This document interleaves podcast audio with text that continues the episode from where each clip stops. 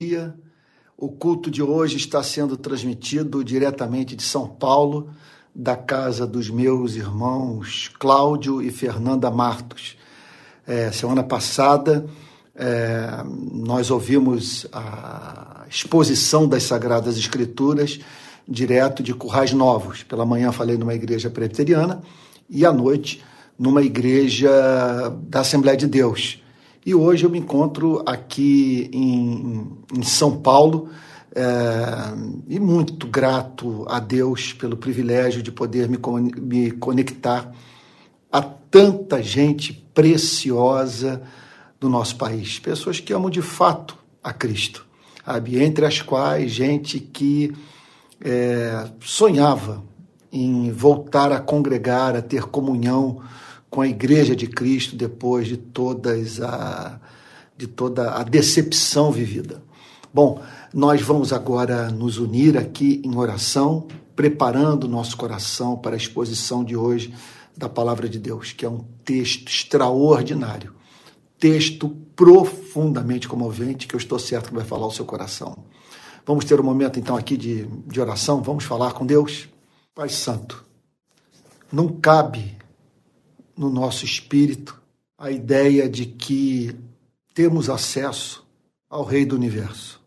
Senhor, se é fato que nesse momento estamos em comunhão contigo, como a tua palavra nos ensina, o que está em curso é o contato da criatura com o Criador, de seres finitos, totalmente dependentes da sua misericórdia, em comunhão com o Deus infinito absolutamente independente do universo que criou, imutável, perfeito em todas as suas virtudes.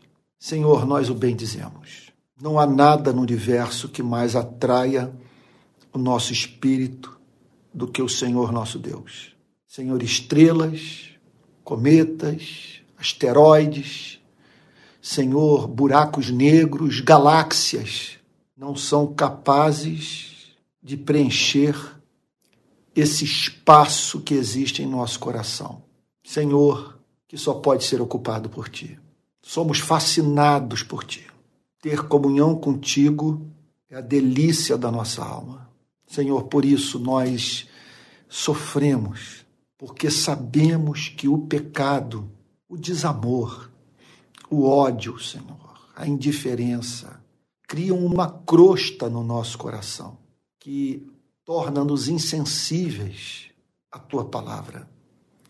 Senhor, nós lamentamos profundamente quando permitimos que o nosso paladar espiritual seja prejudicado por não sabermos cultivar o espírito a fim de nos deliciarmos com a tua presença.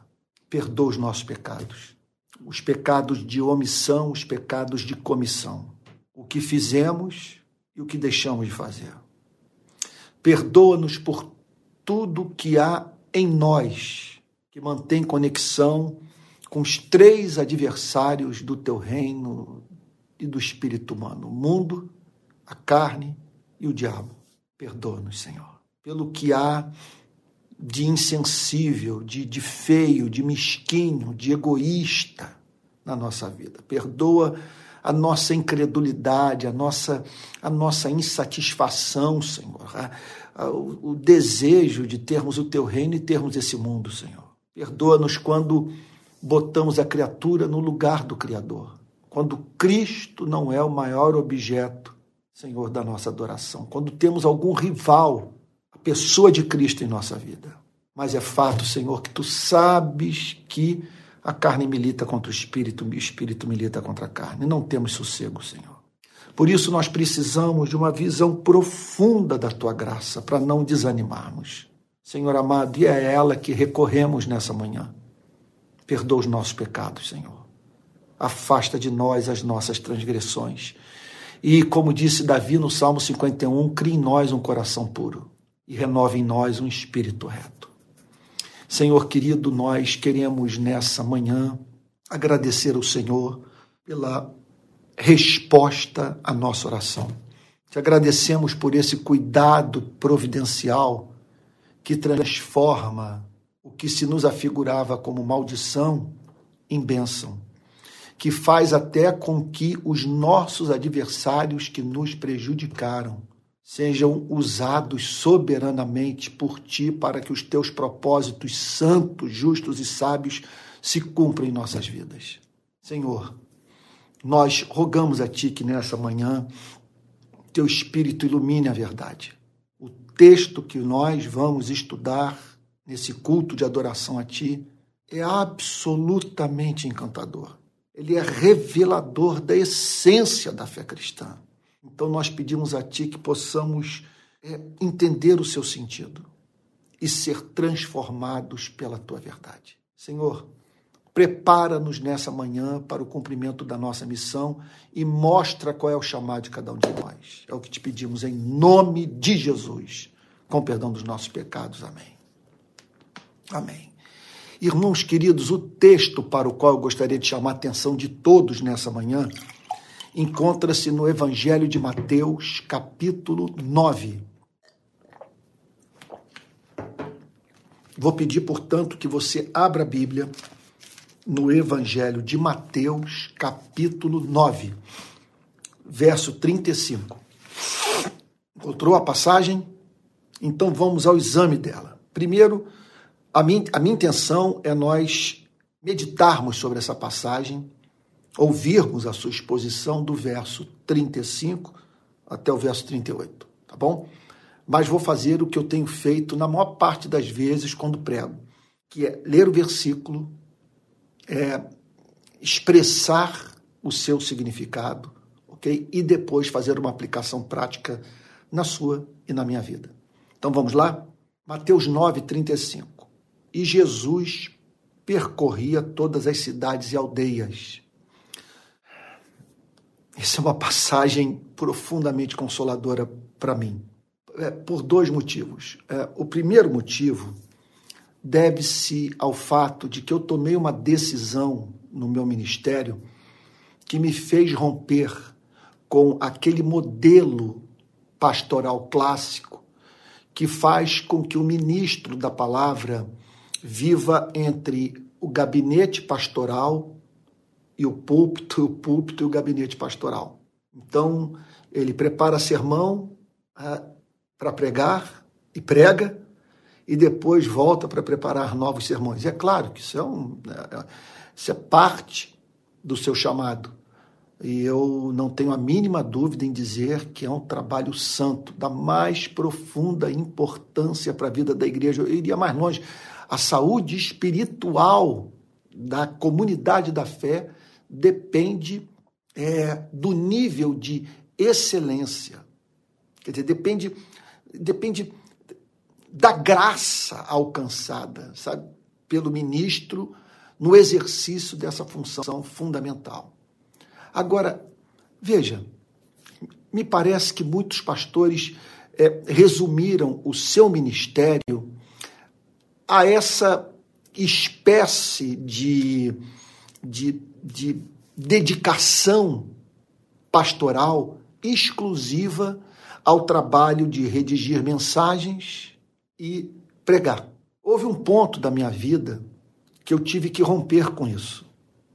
Eu sempre gostei muito desse trabalho e as minhas circunstâncias de vida, é, é, quando eu tomei a decisão de de estabelecer uma nova referência na minha vida de exercício do ministério pastoral, quer dizer, eram, me eram muito favoráveis.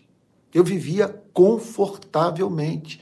Uma igreja na época de classe média, classe média alta, sabe, e situada num dos bairros mais, uh, vamos assim dizer, uh, abastados do Rio de Janeiro.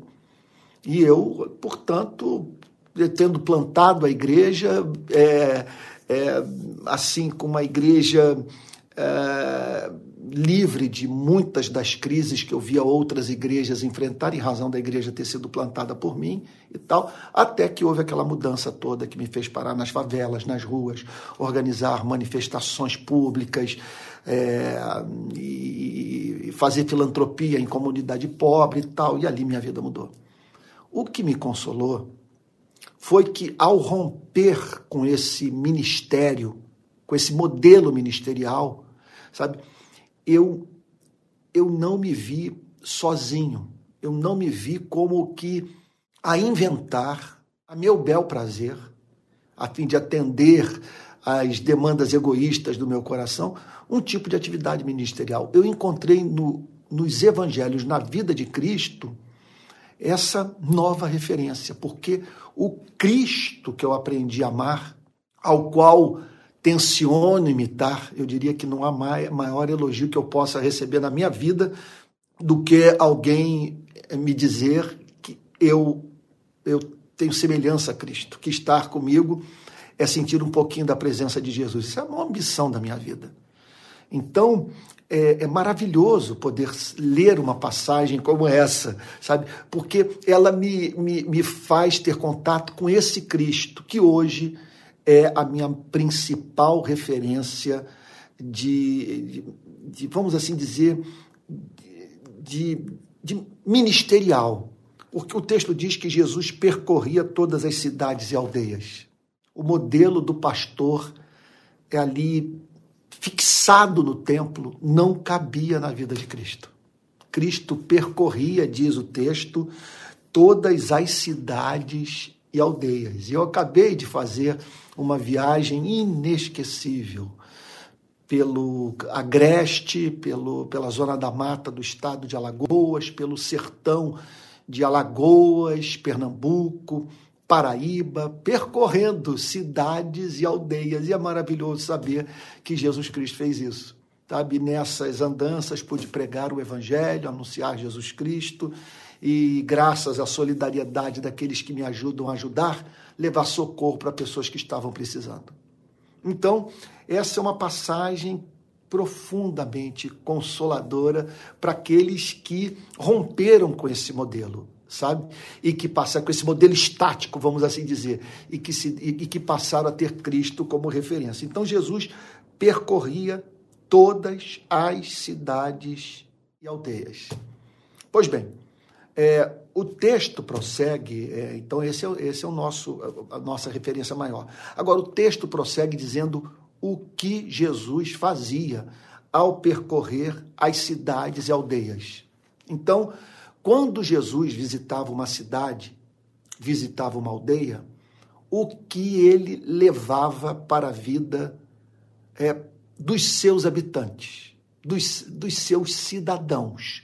Olha o que, que o texto diz. Veja só. Ensinando nas sinagogas, pregando o evangelho do reino e curando todo tipo de doenças e enfermidades. Então, nós observamos aqui que o Senhor Jesus dedicou os seus três anos de vida pública àquilo que comumente chamamos hoje de missão integral. Jesus, ele, quer dizer, é o paradigma do compromisso com a missão integral. Então, qual é o conceito de missão integral? A missão integral, ela rompe com esse modelo de igreja que resume às atividades eclesiásticas, ao trabalho de levar pessoas a Cristo e ajudá-las a conhecerem mais a sua fé. Então há igrejas que somente funcionam assim. Elas pregam a palavra de Deus, pessoas se convertem, depois elas ajudam a esses convertidos a compreenderem os desdobramentos da compreensão do evangelho para a totalidade de suas vidas. E é claro que esse trabalho é um trabalho essencial e não há igreja sem ele.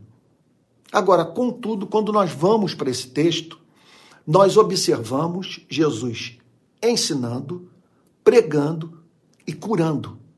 Vamos tentar entender. Em primeiro lugar, ele ensinava, sabe?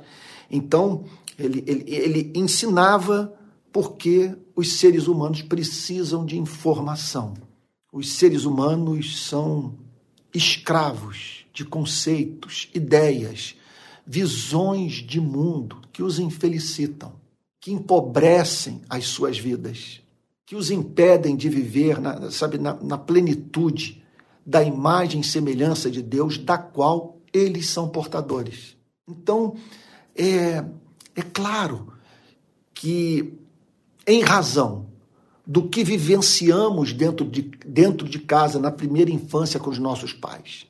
Depois, em conexão a isso, o que vivenciamos na cultura dentro da qual, é, é, é, é na, na qual nascemos, dentro da qual desenvolvemos as nossas vidas sabe? sabe? O ato de, por exemplo, de ouvir música nas rádios, é, é impressionante, isso me chama muita atenção. Eu, olha, às vezes toca música que, olha, que eu, que eu nunca comprei para ouvir. Músicas pelas quais eu não tenho nenhum interesse, músicas que até mesmo me fazem mal, por serem é, rasas de conteúdo, sabe, de, de rima pobre e de, de, de melodia sabe, que não toca o espírito. Contudo, essas músicas estão na minha cabeça de tanto que eu as ouvi. Sabe? É, seja em restaurante, andando na rua, pegando ônibus, ou o vizinho que põe uh, o, sabe, o, o, som lá alto na sua casa e, e tal. E aí você vai ouvindo essas coisas, vão entrando na sua cabeça. E aí tem, portanto, a influência de professores, de livros que lemos, é, do, do, sempre do contato com as mais diferentes formas de expressões artísticas. E aí nós construímos, consciente ou inconscientemente, uma visão de mundo, uma forma de ver a vida. Nós passamos, consciente ou inconscientemente, repito, a ter, a, assim, a ter respostas para assim, as questões mais essenciais da vida: quem somos, de onde viemos, para onde vamos, o que vem após a morte. É, existem normas é, morais absolutas e que valores éticos são esses, sabe? É, qual é o sentido da história? Como interpretar o curso é, da, da história humana, da saga da humanidade entre muitas outras questões mais. Sabe? Então, o que ocorre? O que ocorre é que nossa mente ela não encontra-se ajustada à realidade dos fatos. Nós vivemos uma vida é, é, sem contato com o mundo real. Em grande, em, em, em, em grande parte, em razão da forma como nós pensamos. Sabe? Então eu poderia dar muitos exemplos, sabe? Olha, um exemplo, por exemplo, é, um exemplo, por exemplo, né? um exemplo que eu poderia mencionar aqui é essa ideia de que o que aqui se faz, aqui se paga. E que, portanto, em razão de algum erro que você cometeu no passado, é inevitável que em algum momento da sua vida você venha pagar por ele. E há pessoas que carregam essa culpa e vivem com essa expectativa de juízo que faz, portanto, com que suas vidas sejam caracterizadas por medo, sabe, por, por ansiedade. E essa pode ser também a, a gênese de, de, de, dessas crises de pânico tão presentes na vida de tanta gente que nós conhecemos. Sabe? Olha, essa, essa é uma forma de ver a vida. Sabe? Você vê assim, quer dizer, um funcionamento mecânico no universo. É como se houvesse uma ordem moral e essa ordem moral atua implacavelmente. De modo que você vai ter que pagar inevitavelmente pelo que fez. Olha, uma outra forma de ver a vida que pode causar muito estrago na nossa alma, sabe? É, na, na, nossa forma de, de lidar com a nossa própria existência, com aquilo que nos acontece. É a ideia de que não há providência, que Deus não governa o universo, sabe? Ou que ele pode ser encontrado cochilando, ou que ele não tem pleno controle sobre aquilo que ele criou. É, muitos chegam à conclusão que nós estamos entregues apenas à, à, à chamada lei de causa e efeito, que opera inexoravelmente e que, portanto, nós não temos como fugir, da, quer dizer, é, da, da, da, da, força, da, da, da direção, sabe, se é que se pode dizer assim, do destino cego. Ah, outros desenvolvem uma visão de mundo que considera Deus. São pessoas que creem na existência de Deus, mas sabe, mas em qual espécie de Deus? Muitas vezes um Deus mesquinho, um Deus autoritário, um Deus incerto, um Deus caprichoso. E eu poderia multiplicar os exemplos. Olhe, por, olhe, é, por exemplo, para a filosofia, é, o modo existencialista de ver a vida. O existencialismo francês, o existencialismo alemão, quer dizer, o existencialismo de Nietzsche, o existencialismo de Jean-Paul Sartre.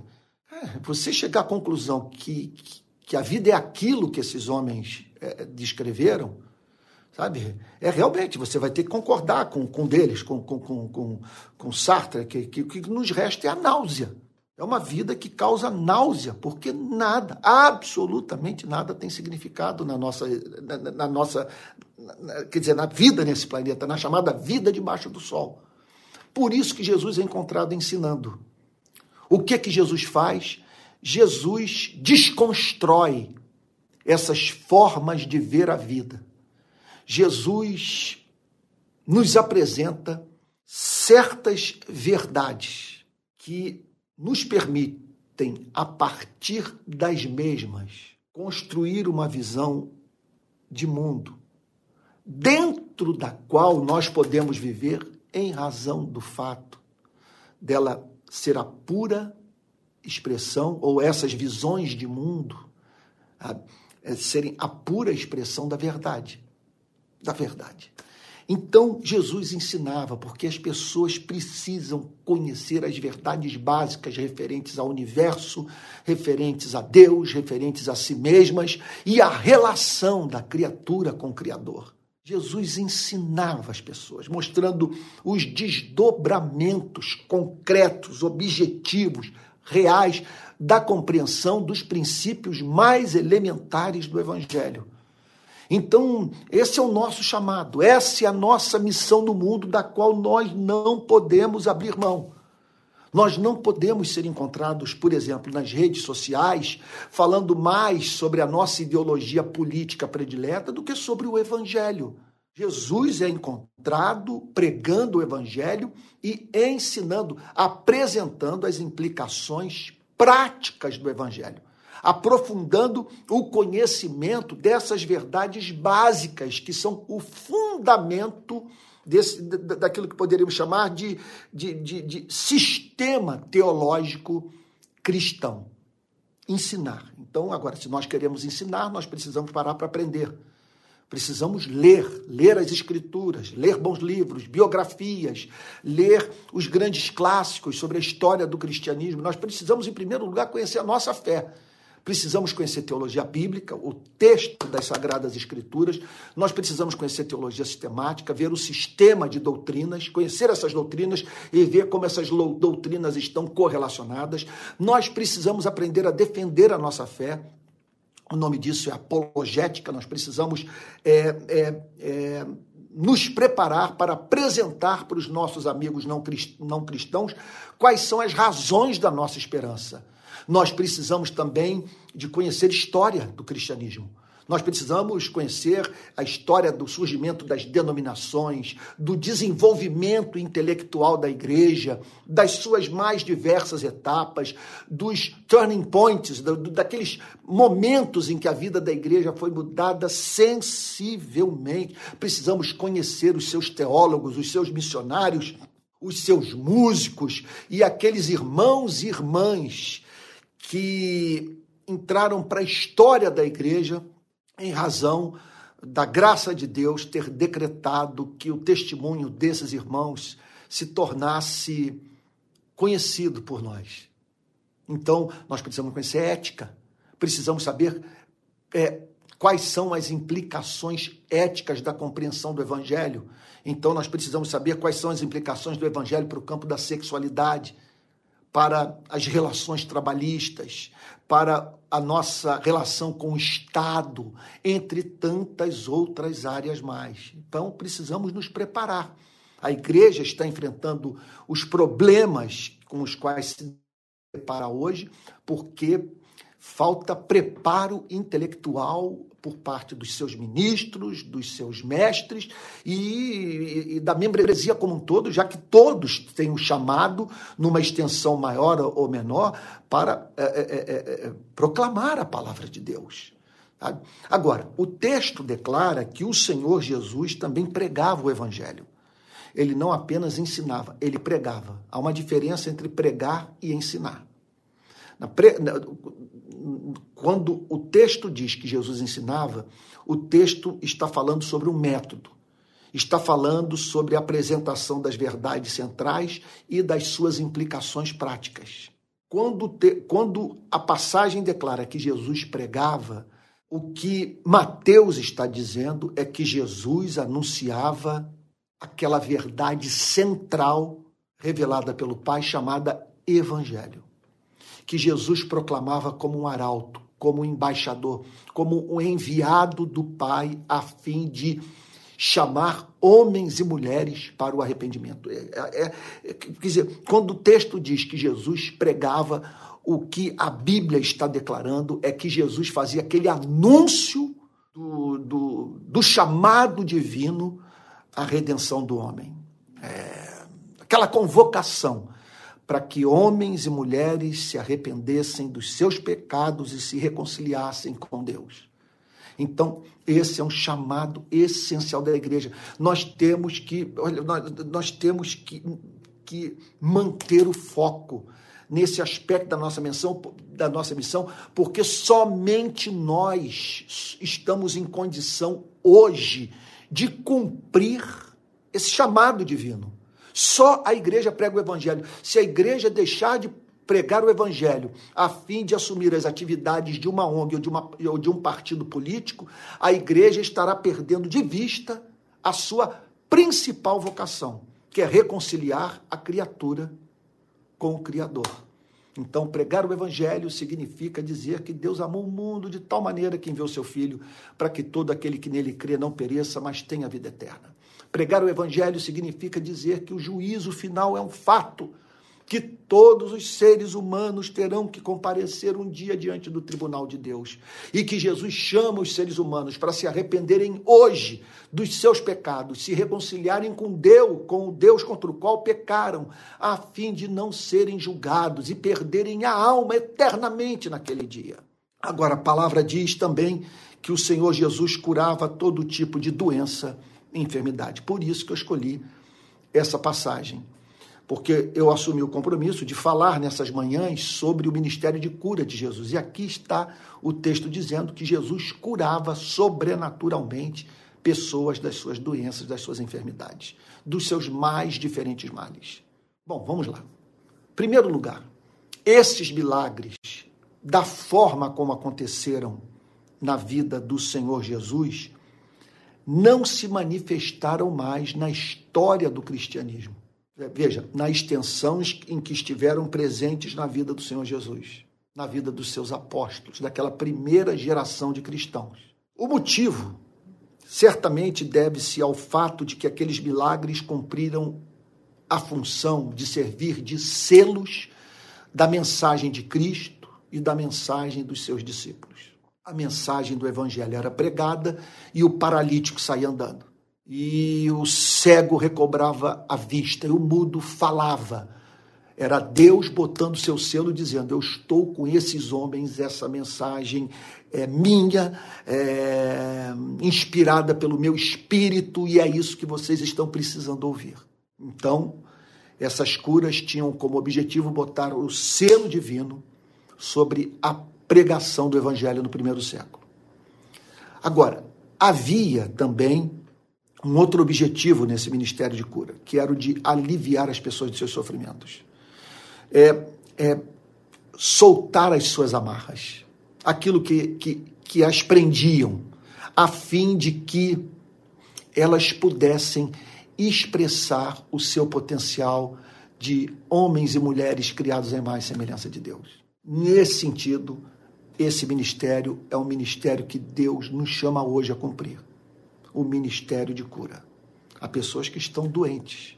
Doentes em razão das experiências que vivenciaram, doentes em razão da, da, da espécie de teologia que abraçaram, doentes por conta de uma forma de pensar patológica.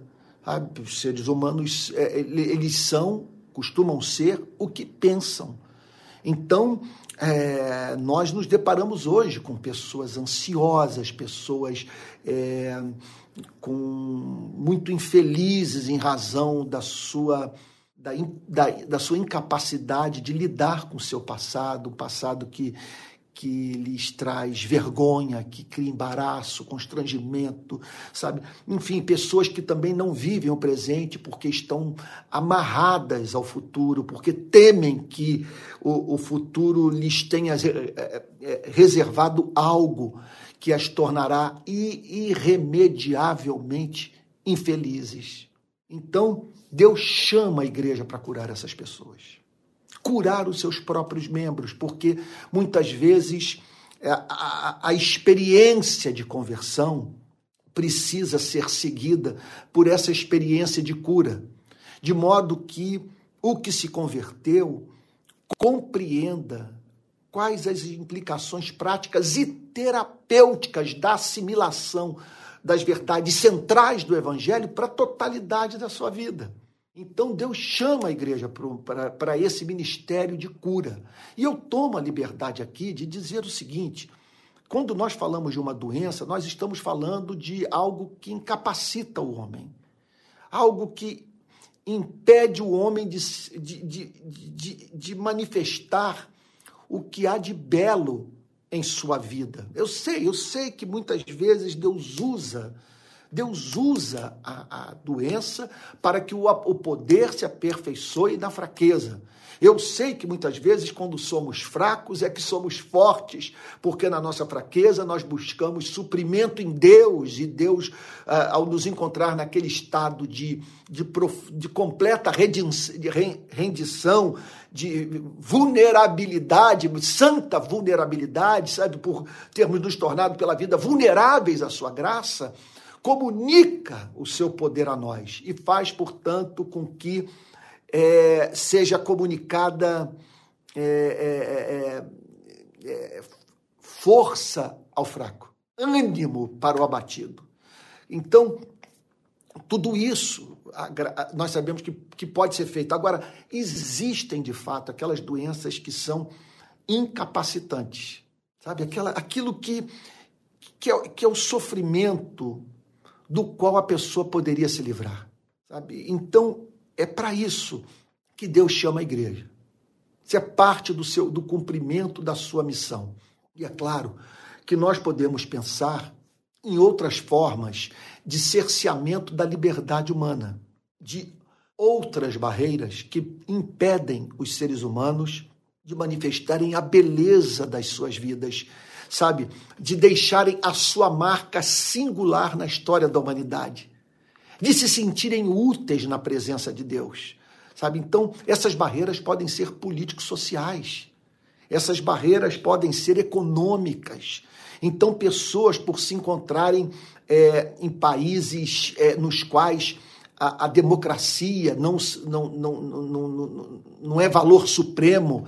Então, pessoas que, por, por, portanto, por se encontrarem em regimes ditatoriais, vivendo em governos totalitários, muitas vezes, portanto, quer dizer, é, é, é, quer dizer elas, elas, são propensas a não expressarem é, os seus dons, os seus talentos, é, em razão de não, de não terem seus direitos civis e políticos assegurados. Nós poderíamos dar vários exemplos. Sabe, essas manifestações que eu faço hoje do Rio de Paz, eu não poderia fazê-las nos anos 60, 70 no nosso país, porque eu seria preso, torturado, posto no pau de arara, lançado vivo no Oceano Atlântico e morto, sabe? Então, a igreja é chamada para para o cumprimento de Isaías 61. O Espírito do Senhor Deus está sobre mim, porque o Senhor me ungiu para pregar boas novas aos quebrantados e enviou-me para é, curar os quebrantados de coração e a livrar todos os cativos e a pôr em liberdade os algemados e a pregoar o ano aceitável do Senhor e o dia da vingança do nosso Deus. Esse é o nosso chamado, sabe? Onde tiver gente com a vida atrofiada, sabe? Onde nós encontrarmos pessoas que é, sabe, estão como Lázaro, que ao ressuscitar precisou ficar livre, sabe, das suas ataduras, daquilo que o amarrava, sabe? Então há pessoas assim. E a igreja é chamada para esse trabalho glorioso, que é o trabalho de libertar os seres humanos, de fazer com que os seres humanos livres daquilo que que cerceava a sua liberdade possam possam assim é, ser encontrados encantados com a manifestação da graça de Deus em suas vidas. Sabe, a ponto de, de se surpreenderem com o que Deus pôde fazer por meio das suas próprias pobres vidas. Então, olha que coisa linda. Né? Jesus pregava, Jesus ensinava, Jesus curava. Então, eu não vejo por que nós não ambicionarmos, numa extensão maior ou menor, reproduzirmos essa a vida de Cristo nessas três áreas. Mas é evidente que cada um de nós vai sentir uma propensão maior para uma dessas áreas. Então, nessa manhã, pode ser que eu esteja sendo ouvido por pessoas que foram chamadas para o ministério da pregação. Você é um evangelista, você é um plantador de igreja, você é aquele que vai na frente com a foice abrindo caminho para o reino de Deus avançar. Você é uma pessoa que tem que recebeu graça para anunciar o evangelho para os perdidos, para fazer com que é, é, é, o rebanho de Cristo aumente. Pode ser que eu esteja também me comunicando nessa manhã com pessoas que receberam graça para ensinar. Você fala com clareza, fala com paixão, sua cabeça é boa, você pensa de modo linear, você consegue encontrar a verdade nas Sagradas Escrituras, extraí-la, defendê-la, apresentar a sua consistência com o todo da palavra de Deus e suas implicações práticas. Que maravilha quando Deus levanta esses mestres na igreja. Então pode ser que essa seja a sua ênfase ministerial. Pode ser também que você tenha sido chamado por Deus para o ministério de cura. E não apenas de orar pelas pessoas e elas passarem a, a, a viver melhor de uma forma sobrenatural, mas de você levar cura. Por, por que não pensarmos, sabe, cura para fome? De fazer a comida chegar, o pão chegar à mesa do necessitado sabe? Então, o ministério também que envolve o, o exercício do trabalho profético, de você, portanto, mediante a sua ação profética, fazer com que o Estado cumpra a lei e, e, faça pela sociedade aquilo que somente ele é capaz de fazer. Olha, deixa eu dar um exemplo que eu não canso de mencionar nesse trabalho humanitário que nós fizemos agora, é, que nós fizemos agora em Maceió. Sabe? Nós visitamos favelas de Maceió é, é, que, que foram destruídas pela inundação do lago Mandaú. Então, uma tragédia. Pescadores que perderam tudo e agora não estão podendo pescar porque o, o lago está tomado de lama e e aquilo que, ele, que eles pescavam, é, o sururu, estar, é, é, é quer dizer, ter, ter, ter é, num, oh meu Deus, ter sido morto pela quantidade de lama que caiu no, no, no lago Mandaú. Então essas pessoas, além de terem perdido tudo, estão sem emprego. Você imagine, veja só, nós fomos lá. Então, com o dinheiro que o Rio de Paz arrecadou, eu pude comprar televisão, geladeira, fogão, sofá, armário, ajudar pessoas das mais diferentes formas. Eu ainda há pouco recebi uma mensagem de alguém que nós estamos tirando da favela e vamos oferecer a essa pessoa um cantinho melhor, um lugar mais decente para ela morar, uma vez que sua filha disse para nós, mamãe, eh, quer dizer, disse para essa mãe, essa mãe nos disse, mamãe, nem porco consegue morar na nossa casa sabe? E tudo isso foi feito. Agora imagine se conseguíssemos o que nós não conseguimos ainda, procurar autoridade pública, a fim de que o governo sustentasse essa gente. É, é, são, são milhares, famílias inteiras. Nós não temos recursos para isso. E o Estado tem. Sabe? Então seria, e, e seria um trabalho extraordinário. Ou então, um outro exemplo é, da favela do Coqueiral, lá em Recife. Qual o problema daquela favela que também foi destruída pelas chuvas que caíram é, em, no final de maio desse ano? Sabe? O problema é que essa favela é cortada por um rio. Quando as chuvas vêm, esse rio transborda, destrói todos os barracos. O que, que precisa ser feito? A dragagem desse rio.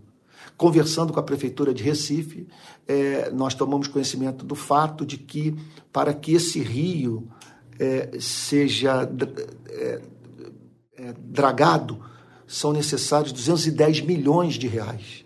Qual igreja tem dinheiro para isso? Agora, imagine se um de nós consegue fazer pressão em Brasília, ou na prefeitura, no governo do estado de Pernambuco, ou na prefeitura de Recife, sabe? E, e, e, pronto, e ali consegue mover o Estado, o braço do Estado, para que ele faça a dragagem desse rio.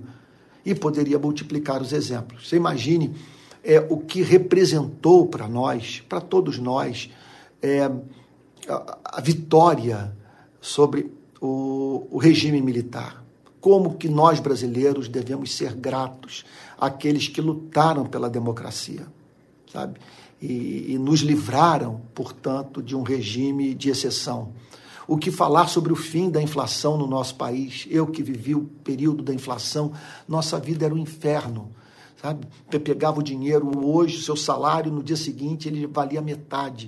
Sabe? Então, nós podemos pensar nisso também, nesse tipo de chamado, do chamado para a vida pública, para você se candidatar, ou virar um ativista, ou se juntar a quem já está fazendo esse tipo de, de, de atividade política. Então, aqui está o texto dizendo: Jesus percorria todas as cidades e aldeias, ensinando nas sinagogas, pregando o evangelho do reino e curando todo tipo de doenças e enfermidades. Agora vamos para a parte final. Ao ver as multidões, Jesus lançou os olhos sobre as multidões. Ele mantinha contato com elas, esse é o ponto. Há pessoas que propõem o inexequível, o absurdo, o desumano para o nosso país, porque não tem vivência com, sabe, com o Brasil real, não, não, não sabem o que é botar o pé literalmente na lama. Sabe, é gente que fala sobre política ou sobre a missão da igreja do mundo sem ter visitado é, barraco de favela. Não conhece o seu próprio país. Aqui está o texto declarando que Jesus viu as multidões. Não pense que você estará em condição de cumprir o chamado missionário da igreja no nosso país apenas lendo jornal e bons livros ou buscando uma sólida formação acadêmica. Você precisa da experiência de campo. Ela é insubstituível. E o texto diz, portanto, que o Senhor Jesus mantinha contato com as multidões. E ao ver as multidões, ao ver aquele número incontável de pessoas, o texto diz que Jesus compadeceu delas. Então, o que o texto está dizendo é que se nós temos o Espírito de Cristo, se nós temos o coração de Cristo, somos habitação de Cristo, é impossível nós não sentirmos dor quando olhamos para esse mundo. Esse é um mundo que nos fará que nos fará sofrer. Se somos cristãos, nós vamos experimentar essa dor profunda que resulta da percepção de que milhões e milhões e milhões de seres humanos estão sofrendo horrivelmente e não dispõem de recursos para ajudarem a si mesmos a, a fim de se livrarem do seu sofrimento. Compaixão. Como não sentir compaixão pelo que nós vimos nos últimos dias no Nordeste? Olha, eu, nós visitamos uns três ou quatro abrigos. Eu acho que uns quatro abrigos nós visitamos em Maceió. Olha, como não sentir compaixão daquela gente que perdeu tudo. Gente que perdeu seus documentos, os móveis que comprou, sabe, é, a partir daquelas migalhas que recebiam, é, sabe, é, mediante trabalho cansativo, repetitivo e ambiente insalubre. E, e, e, então, gente perdeu tudo. Agora, aquelas pessoas ali com seus filhos, em escolas públicas, dormindo em sala de aula, sem nenhuma privacidade. Um banheiro servindo a centenas de pessoas, elas dormindo no chão. Agora, o pior, sem nenhuma perspectiva, elas não têm mais casa para voltar. Suas casas foram destruídas, elas não têm mais um centavo para reconstruir casa ou comprar móvel. Simplesmente ela não tem perspectiva de vida. Eu ainda ontem conversava com o Cláudio, que fez essa viagem comigo, o Cláudio Martos, em, cu, em, cuja casa eu me encontro aqui em São Paulo. Conversava com ele e, e, e, e sabe, dizia. E aquelas pessoas que nós vimos 10 dias atrás, 15 dias atrás, estão na mesmíssima situação. Desempregadas, humilhadas, sem privacidade. E outra coisa em que nos chamou a atenção Todas elas disseram que a sala de aula das escolas onde se encontravam, que serviam de, de abrigo, que servem de abrigo, presumo que elas estejam lá até hoje, sabe, oferecem mais conforto do que suas casas. Isso é impressionante. Contudo, elas não têm privacidade e preferem viver no horror dos seus barracos a viverem num lugar mais limpo, mais seguro e com tudo que não lhes é, é, ajuda a ter a sua intimidade preservada. Bom, mas é claro que essa não é a única causa da nossa compaixão. A pobreza, a destituição, a vulnerabilidade social. Nós nos compadecemos também porque as pessoas não têm Cristo. Não sabem quem são, de onde vieram, para onde vão não se reconciliaram com seu Criador. Nesse sentido, nós nos compadecemos do rico, que come a comida e não sente sabor, porque não tem ninguém no universo para poder expressar sua gratidão. Sabe? Que deposita sua esperança na instabilidade da riqueza. Que hoje está aqui, sabe, cheio de, de empáfia, de arrogância, sabe, humilhando pessoas e que depois simplesmente desaparece, sabe? Vivendo quer dizer, a vida mais desconectada da realidade dos fatos que se possa viver. Então, é claro, nós nos compadecemos dos que estão sobrecarregados de culpa, daqueles que desenvolveram uma visão sobre Deus que faz com que Deus seja confundido com o diabo. Então, o que o texto diz é que o Senhor Jesus compadecia das multidões. Preste atenção no que eu vou lhe dizer agora, em nome de Jesus. Eu não entendo muito da vida, muito do que acontece debaixo do sol. O que eu vi nos últimos dois meses em Jaboatão dos Guararapes, Recife, Maceió, Agreste de Alagoas, Sertão da Paraíba, de Pernambuco, do Rio Grande do Norte, é de atordoar. Agora, eu tenho uma única informação que é capaz de manter a minha sanidade mental e fazer com que eu não perca o fôlego que é o seguinte: embora eu não entenda o que está acontecendo, por que de tanto sofrimento, uma coisa eu sei: Deus se compadece dessas pessoas. O texto declara que o Senhor Jesus se compadecia delas. É isso que ele sente, compaixão. Portanto, preste atenção: socorrer os que não conhecem a Cristo, os que carecem do pão, os nus, sabe, os, o, o, socorrer os encarcerados, levar liberdade, direitos civis e políticos para aqueles que se encontram sob regime de exceção. Isso significa nós, é, nós, é, meu Deus, eu vou usar de um antropomorfismo, nós trazermos alívio ao coração de Deus. Significa nós nos dedicarmos ao que Deus ama ele se compadeceu. E se eu sou encontrado, preste atenção, ele se compadecer das pessoas, se eu sou encontrado lá na ponta, cuidando dessa gente pela qual Cristo sofre, o que o texto está dizendo é que eu estou fazendo o que de mais especial eu poderia fazer na vida. Esse é o verdadeiro culto. Aqui, o, imagine só, ali estava Jesus.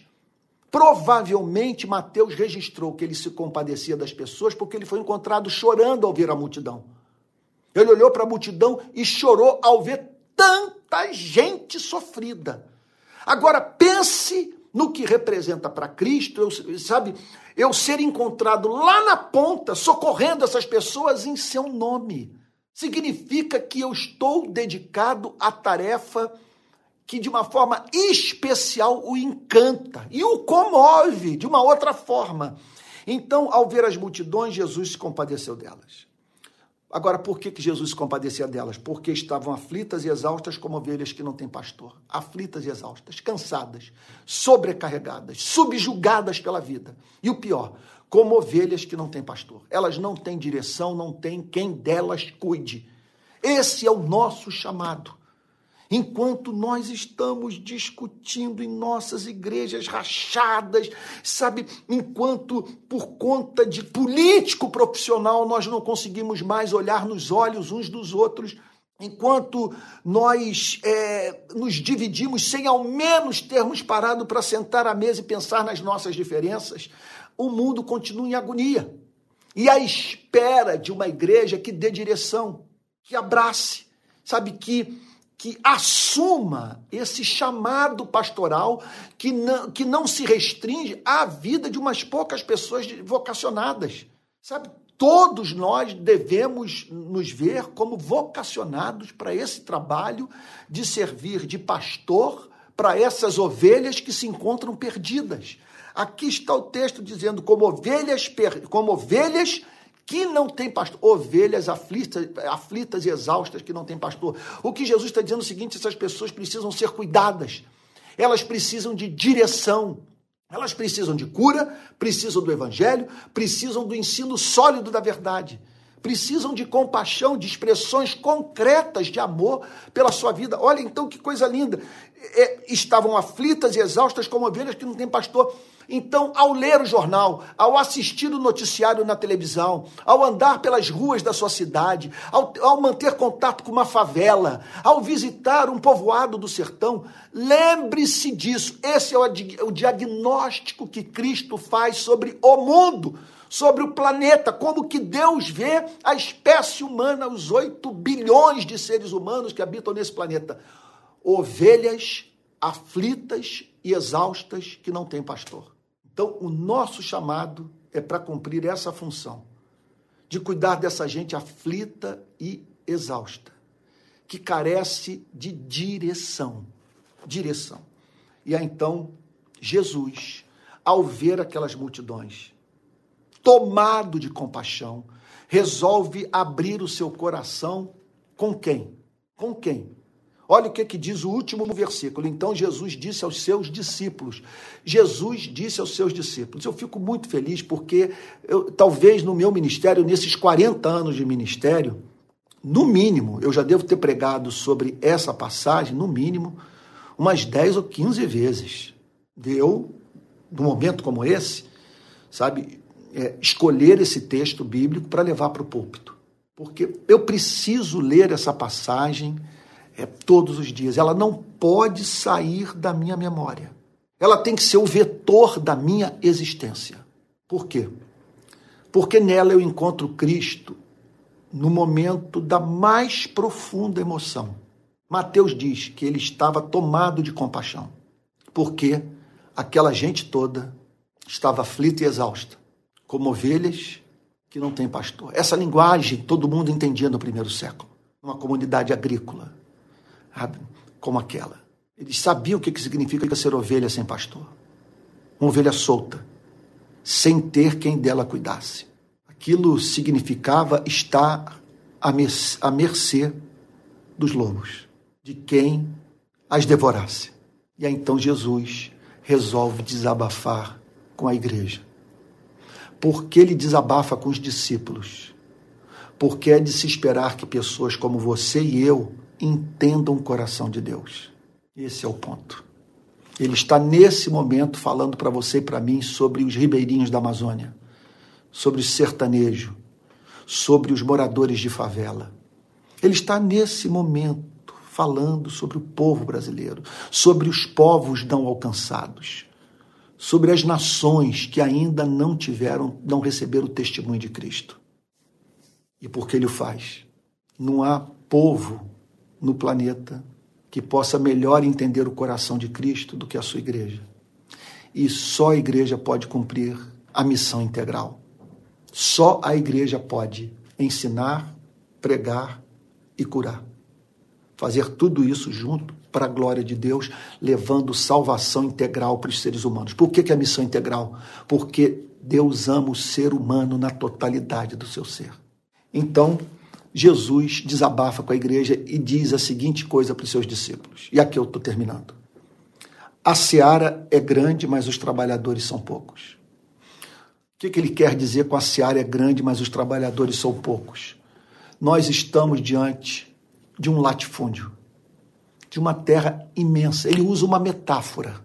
Ele, ele compara a missão da igreja no mundo ao trabalho de uns poucos agricultores diante de uma terra imensa, muito campo a ser cultivado e poucos braços para trabalharem na terra. Então Jesus diz o seguinte: essa é a situação do mundo. Esse é o mundo, esse é o mundo de gente em agonia. São bilhões que não sabem discernir entre a mão direita e a mão esquerda. Repito, ovelhas sem pastor bilhões, ovelhas sem pastor. Jesus, com lágrimas, vira-se para os seus discípulos e diz: O que vocês estão vendo? Olhem para esse mar de gente. A seara é grande, mas os trabalhadores são poucos. Então Jesus apresenta uma radiografia. Vamos tentar entender? Pessoas estão sofrendo. Essa gente que sofre, Deus ama.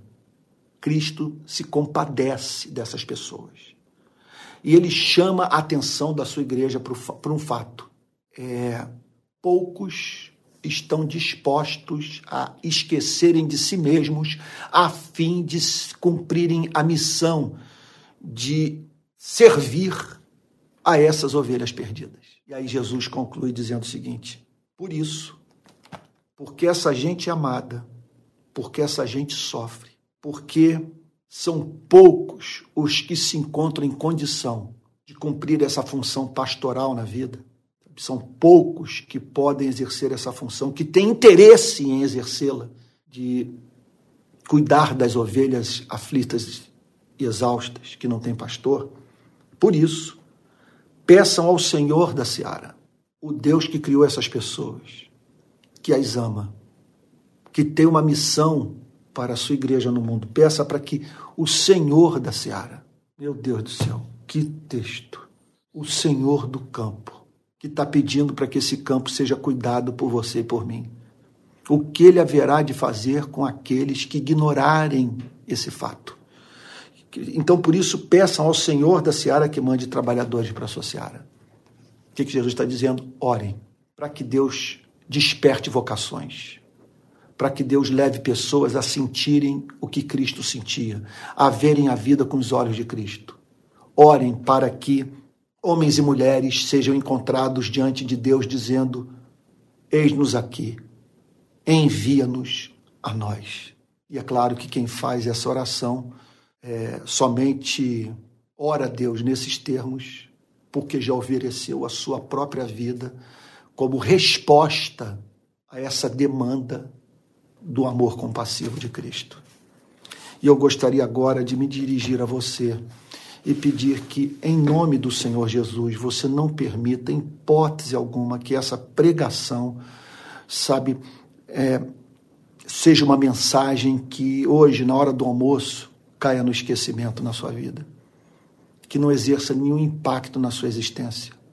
Você precisa, nesse momento, é, tomar uma decisão, entender qual é o seu chamado, qual é o papel que você tem que desempenhar nessa história toda. Sabe? Você está entendendo o ponto? É, você não pode terminar essa manhã é, após termos ouvido o que ouvimos, sem dizer para Deus, Senhor, não é que eu estou me oferecendo a Ti novamente. Senhor, eu estou pedindo a Ti que eu tome uma decisão concreta nos próximos dias. Mostra-me qual é o meu chamado principal. Sabe? Mostra-me qual é a minha vocação, onde que tu queres me ver atuando. Me ajude a reproduzir a vida de Cristo, a sentir o que Cristo sentia. E, e, e conceda-me graça, Senhor, para fazer com que muitos desses que estão aflitos e exaustos como ovelhas que não têm pastor, encontrem em mim direção, encontrem em mim sabedoria, encontrem em mim refrigério, refrigério comunicado por ti através da minha vida. Então, você que está conectado a mim, é claro que você pode trabalhar das seguintes formas: organizando pequenas igrejas na sua cidade. Vamos espalhar essas pequenas igrejas pelo Brasil. Vamos fazer o nosso trabalho de pastores dessas ovelhas perdidas. Peça a Deus graça para que você, com seus amigos que fazem parte dessa rede de pequenas igrejas, de, de abraçarem gente que está precisando urgentemente da solidariedade humana e procure o preparo para o exercício do seu chamado, seja como pregador, como evangelista, como plantador de igreja pequena, seja como mestre, seja como alguém dedicado ao ministério de cura. Irmãos queridos, nós não temos, eu sei que é um chavão lugar comum, mas não dá mais, nós não temos mais como perder tempo.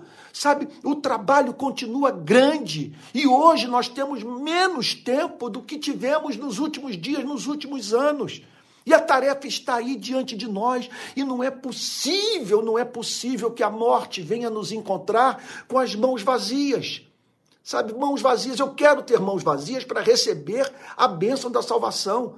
Mas eu não quero apresentar mãos vazias a Deus naquele grande dia. Naquele grande dia, eu quero chegar em Sua presença com as mãos cheias de boas obras, não para recomendar a minha vida a Ele, não para, para esperar que ele me salve, porque o meu desempenho foi um desempenho é, assim, acima da média, foi um desempenho que satisfez as demandas da lei. Não, eu quero chegar com as mãos cheias, como expressão da minha gratidão. Nós não temos tempo a perder, nós não podemos mais ficar dedicados à aquisição da casa própria, só pensando nisso, na troca do carro, no pagamento de dívida, com quem eu vou casar. Ora, a Bíblia diz: buscai em primeiro lugar o reino de Deus e a sua justiça, e todas estas coisas vos serão acrescentadas. Então priorize o reino dos céus e você verá Deus gradativamente acrescentando as demais coisas. Você imagine o que representa para Deus ver essa sua compaixão ganhando expressão na sua vida. Significa o seguinte: o que o texto está dizendo é que quando nós estamos na ponta, gente, veja só, quando nós estamos na ponta, cuidando dessa gente pela qual Cristo sente compaixão, nós estamos aliviando essa carga do coração de Cristo.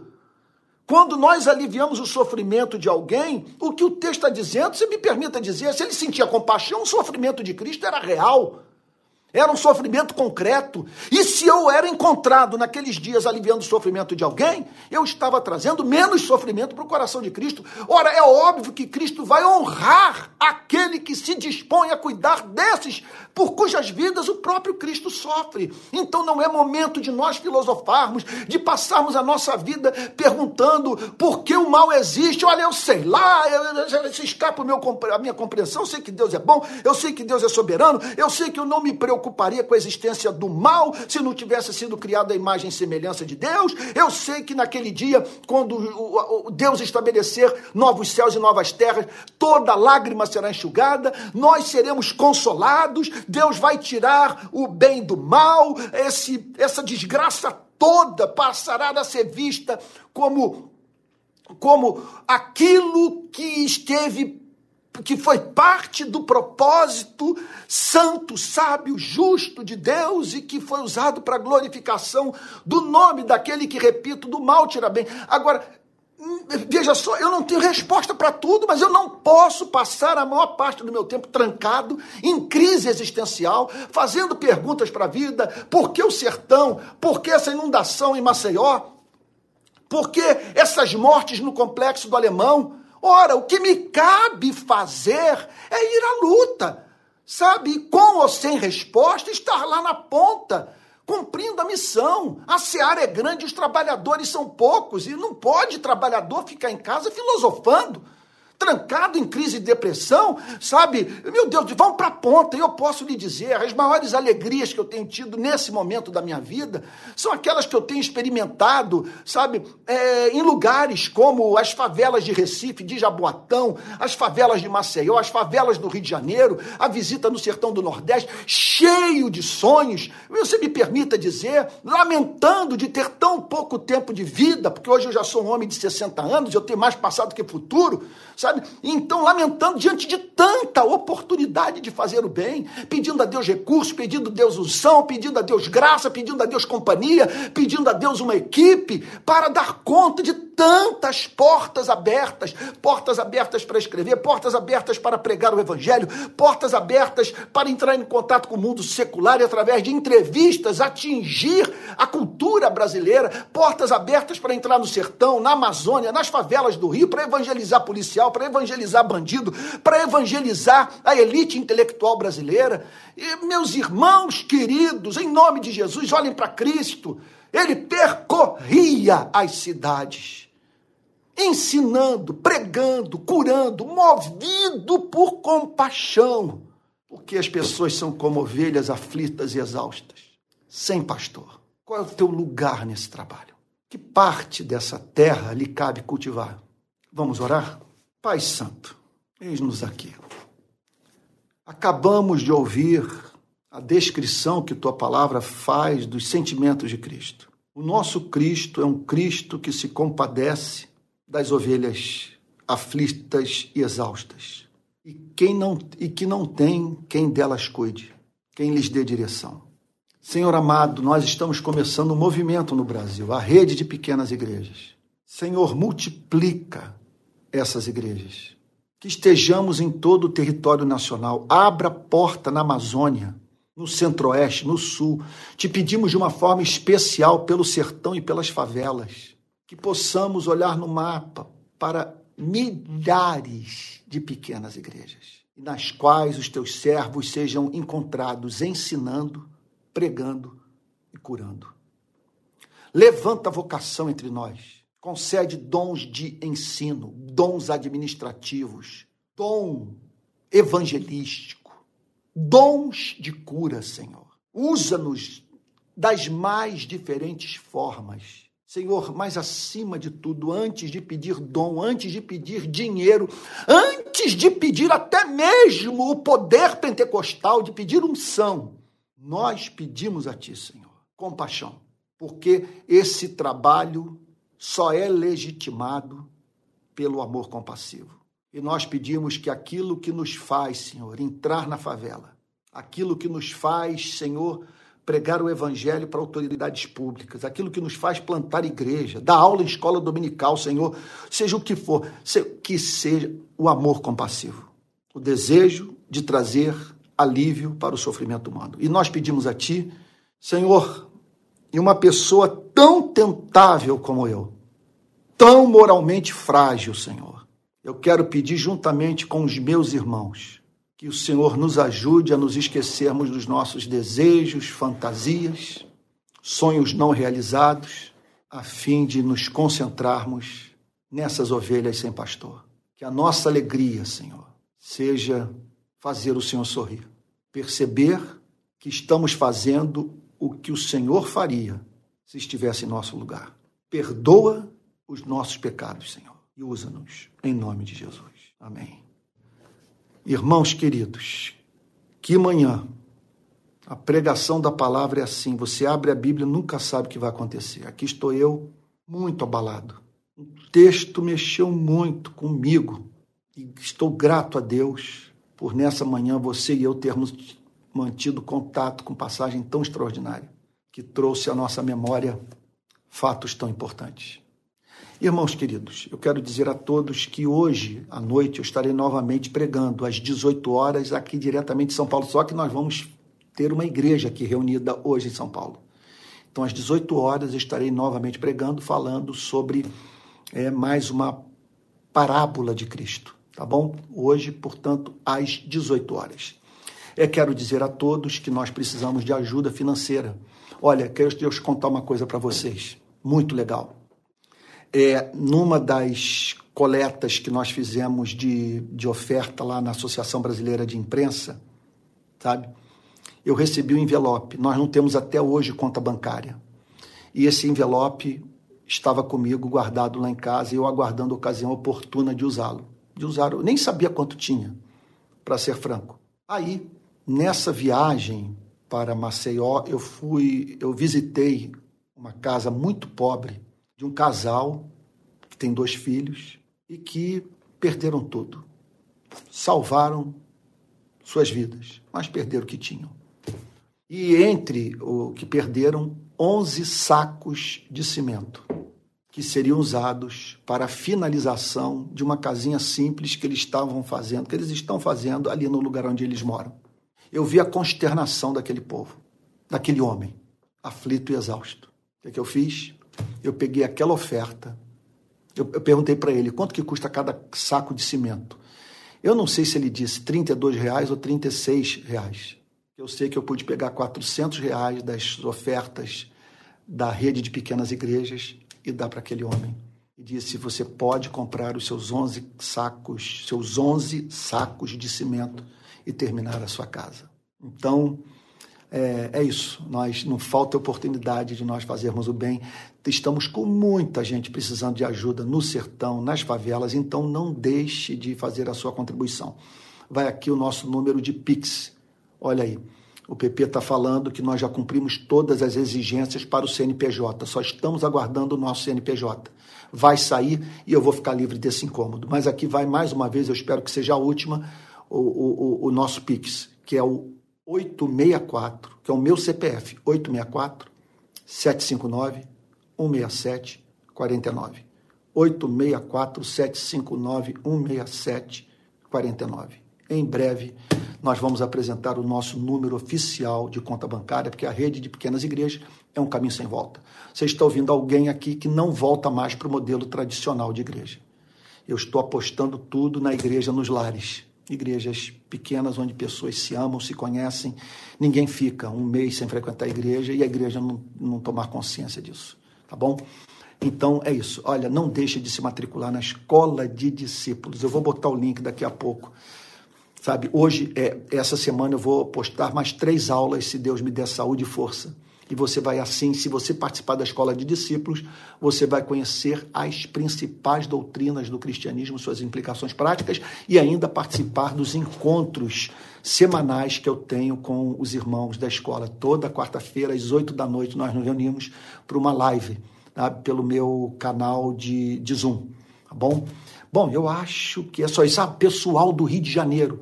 Gente, em agosto nós vamos voltar com os cultos presenciais. Eu vou começar a fazer uns pedidos nas redes sociais de solicitação de sessão de templo.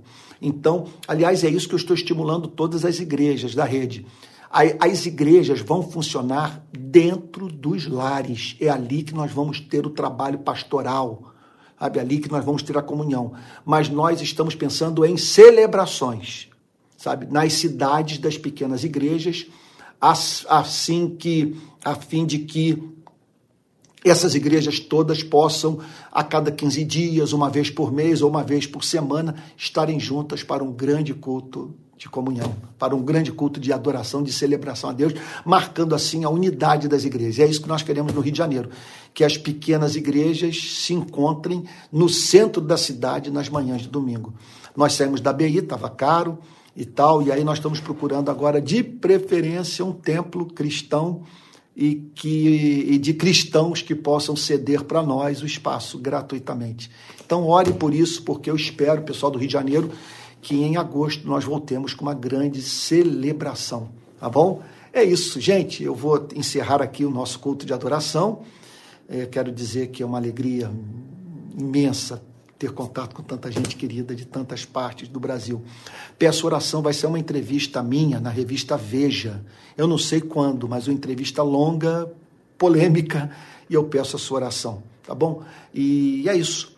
Conto aí com, com a sua intercessão, com a sua amizade. Até logo mais, tá bom? Até hoje, às 18 horas, mais um culto, mais um exame de uma das parábolas ou de uma das metáforas de Cristo. Vamos receber a benção apostólica que a graça do nosso Senhor e Salvador Jesus Cristo, O amor de Deus o Pai e a comunhão do Espírito Santo sejam com cada um de vocês, desde agora e para todo sempre. Amém. Fiquem com Jesus e até logo mais às seis horas da tarde.